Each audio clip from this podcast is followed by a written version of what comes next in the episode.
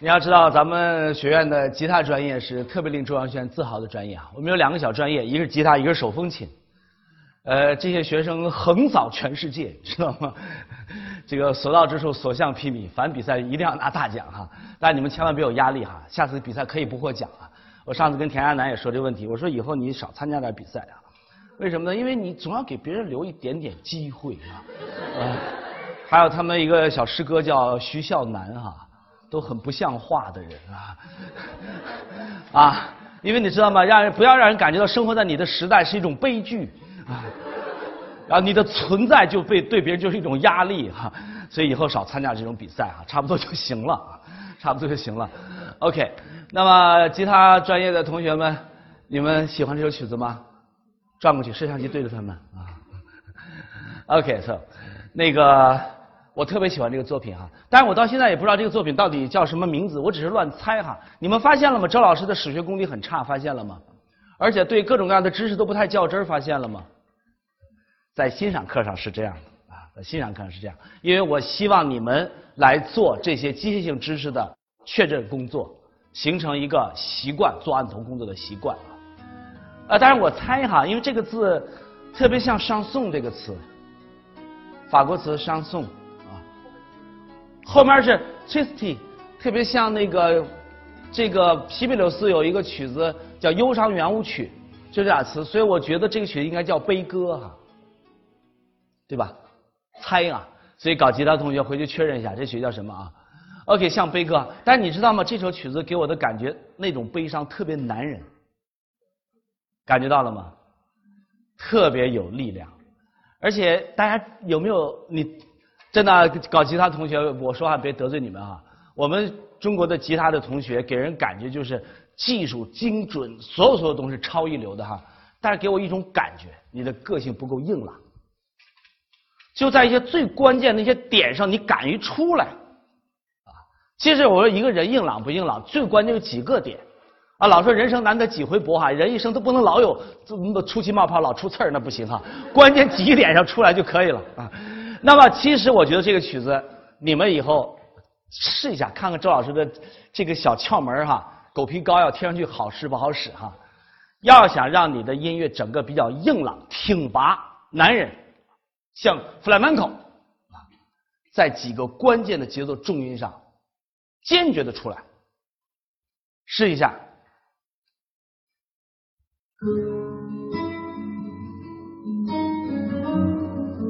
发现了吗？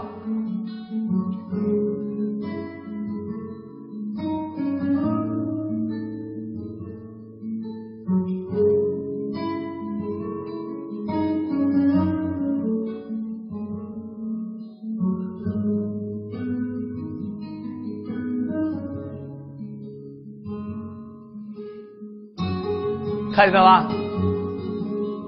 大了大了。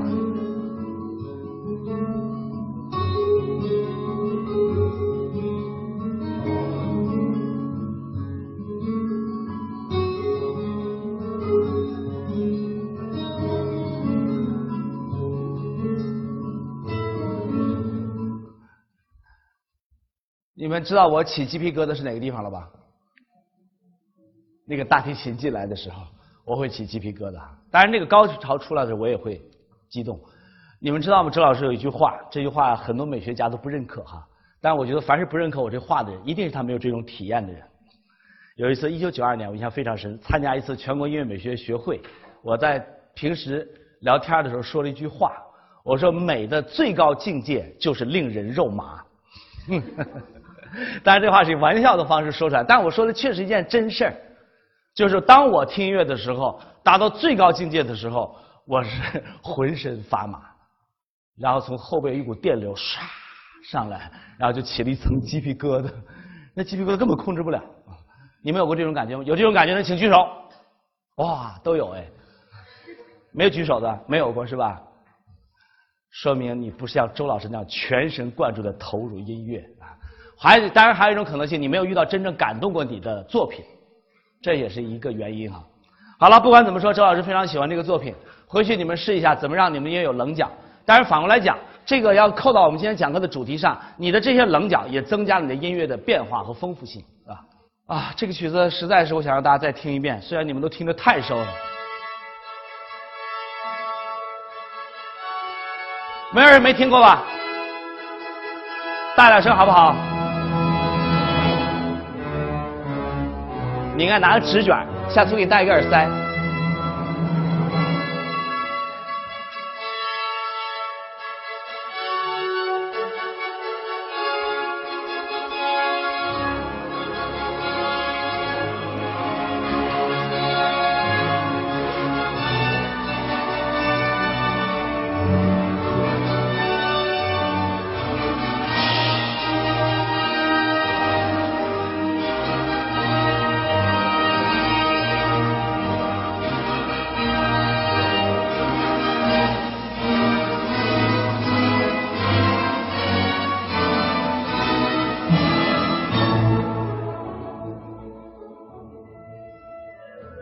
你知道吗？这些曲作为指挥家最难的就是前面这个引子，绷不住劲儿。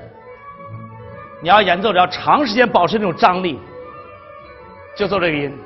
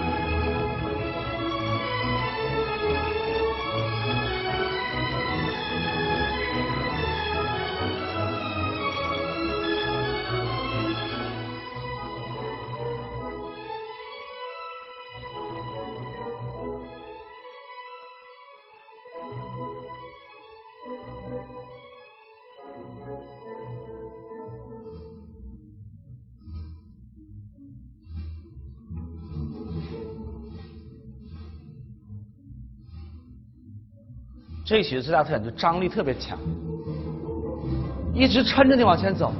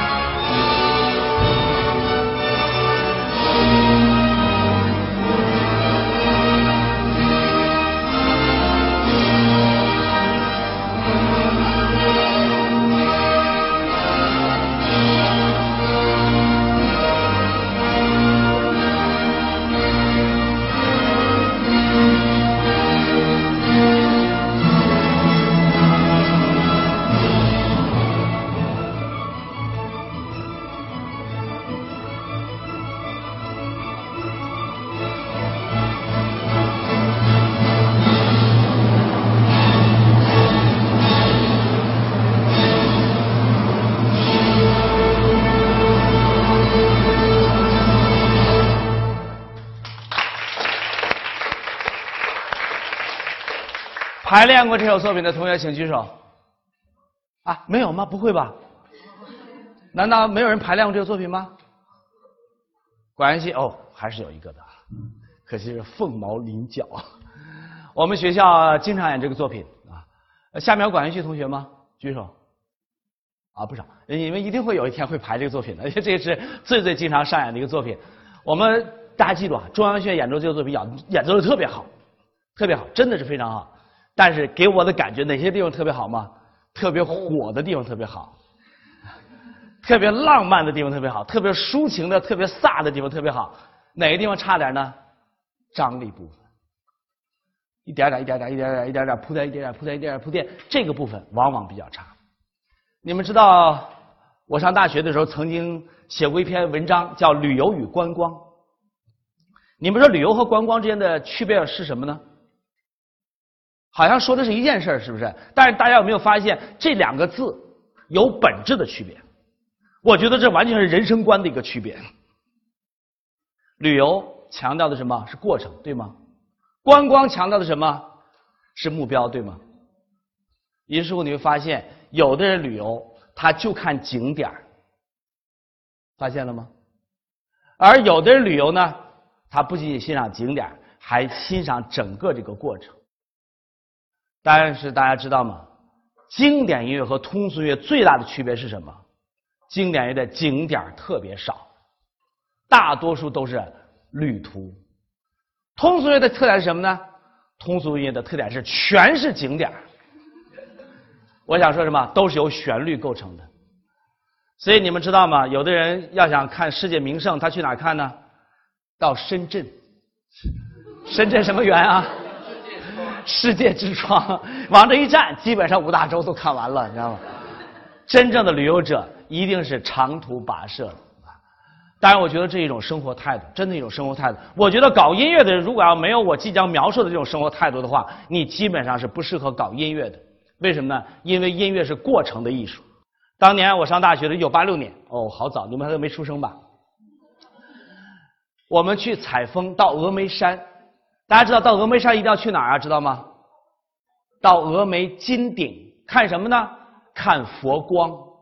那天我们爬山，爬到山上去，累了一身臭汗，爬了一天，爬到雷洞坪啊。汽车开到雷洞坪以后上不去了，我们开始爬。快到傍晚的时候，爬到了金顶。这时候已经天黑了，我们就找一个破旅馆住下来。大家知道，峨眉金顶的旅馆是非常差的，风一吹呼噜呼噜响，脚一踩嘎子嘎子晃。因为山顶上建上不了建材，都是那个竹子搭的的，很简单的破房子啊。没关系，熬夜。第二天看完佛光，咱们就走。第二天早上四点钟起来，啊，起来看佛光，看佛光。头天晚上租的大衣，啊，出来了。阴天，怎么办？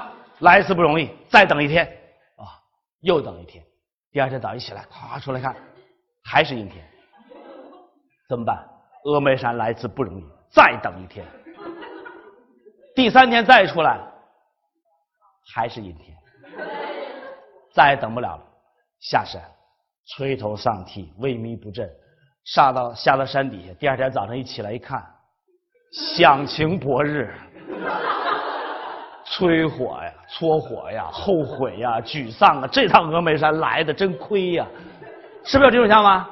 所以你们知道吗？峨眉山上有很多诗，诗性大发。头一天晚上的时候没事干打牌，第二天没事干写诗，啊，写诗。但是你知道吗？峨眉山顶上。全是骂峨眉山的诗，其中有首诗特别出名，是吧？你知道峨这个你到峨眉山啊，一入山洞的时候，那个山门前面有个大字叫“峨眉天下秀”，是吧？啊，这谁写的字呢？郭沫若，郭老先生写的“峨眉天下秀”。所以峨眉山最出名的诗是这样写的：“人说峨眉天下秀，我说峨眉秀个九五。”没完，若非郭老乱吹牛，哪个龟儿到此游？峨眉天下秀，秀的不是佛光，秀的不是金顶，沿途峰回路转，苍松翠柏，怪石嶙峋，云山雾罩，美不胜收。能够享受过程的人，他就能够享受所有沿途旅途当中大自然的鬼斧神工的造化。但是缺少对过程体验的人，他们往往只要目的不要过程。这些人不是活在那种非常匮乏的焦虑当中，就是活在那个非常无聊的虚无当中，知道吗？达不到目标就焦虑，达到目标就无聊。所以你们知道，要想过一生的幸福，要学会体验过程啊！你们作为一个演奏家，大家记住，我认为音乐就是两件事儿音乐就是旅游，旅游当中只有两件事儿一个是什么？一个是景点一个是旅途，对吧？旅途是干嘛的？旅途是奔向景点的。所以我给大家所有演奏者建议。这段音乐要走向什么地方？OK，想好那个景点，踏上旅途，开始一点一点的，不着急的，但是一点点往那走，往那走，往那走，一直走到最后，啪出来。这个时候呢，音乐是有张力的。我们中国的演奏家目前给我的感觉，奏浪漫、奏火爆、做什么东西都一点问题没有，因为中国人真是充满了浪漫气息。在生活当中很无聊，但是蛮浪漫。但是我们做过程不行，为什么？这个民族太功利。同意我的观点吗？很多人不会享受过程。大家见过那些？你们见过你们身边？你们父母可能都是这样的人，一心奔一个东西，忽略了身边的东西啊。所以怎么办呢？应该向他们普及音乐，让他们学会听长大的、老也听不着旋律的交响乐。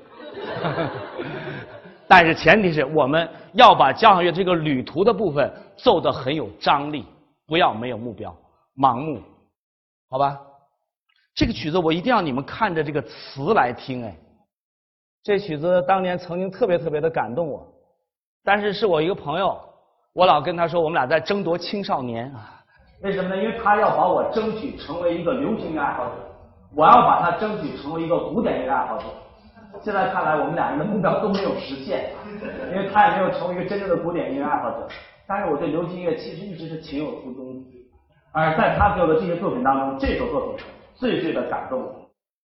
当时我就是被感动了，然后我就非常非常鬼使神差的在网上就查了这个曲的词，因为我先听到词，I was wrong, I was wrong to let you go，我错，我错不该让你走。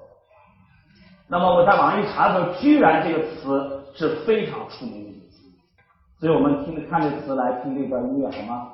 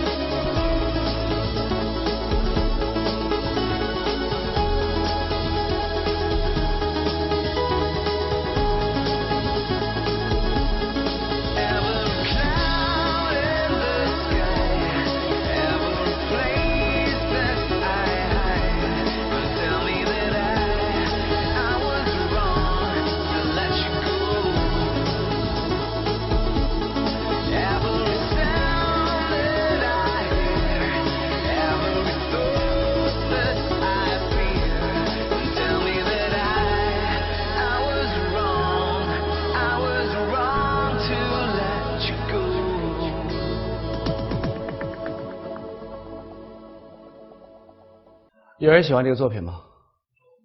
你知道吗？我那个朋友哈、他给我这张片子，我听完了以后，我说这曲子特别苍凉，特别悲伤。他居然没听出来，他居然没听出来，为什么你知道吗？因为他听的是什么，知道吗？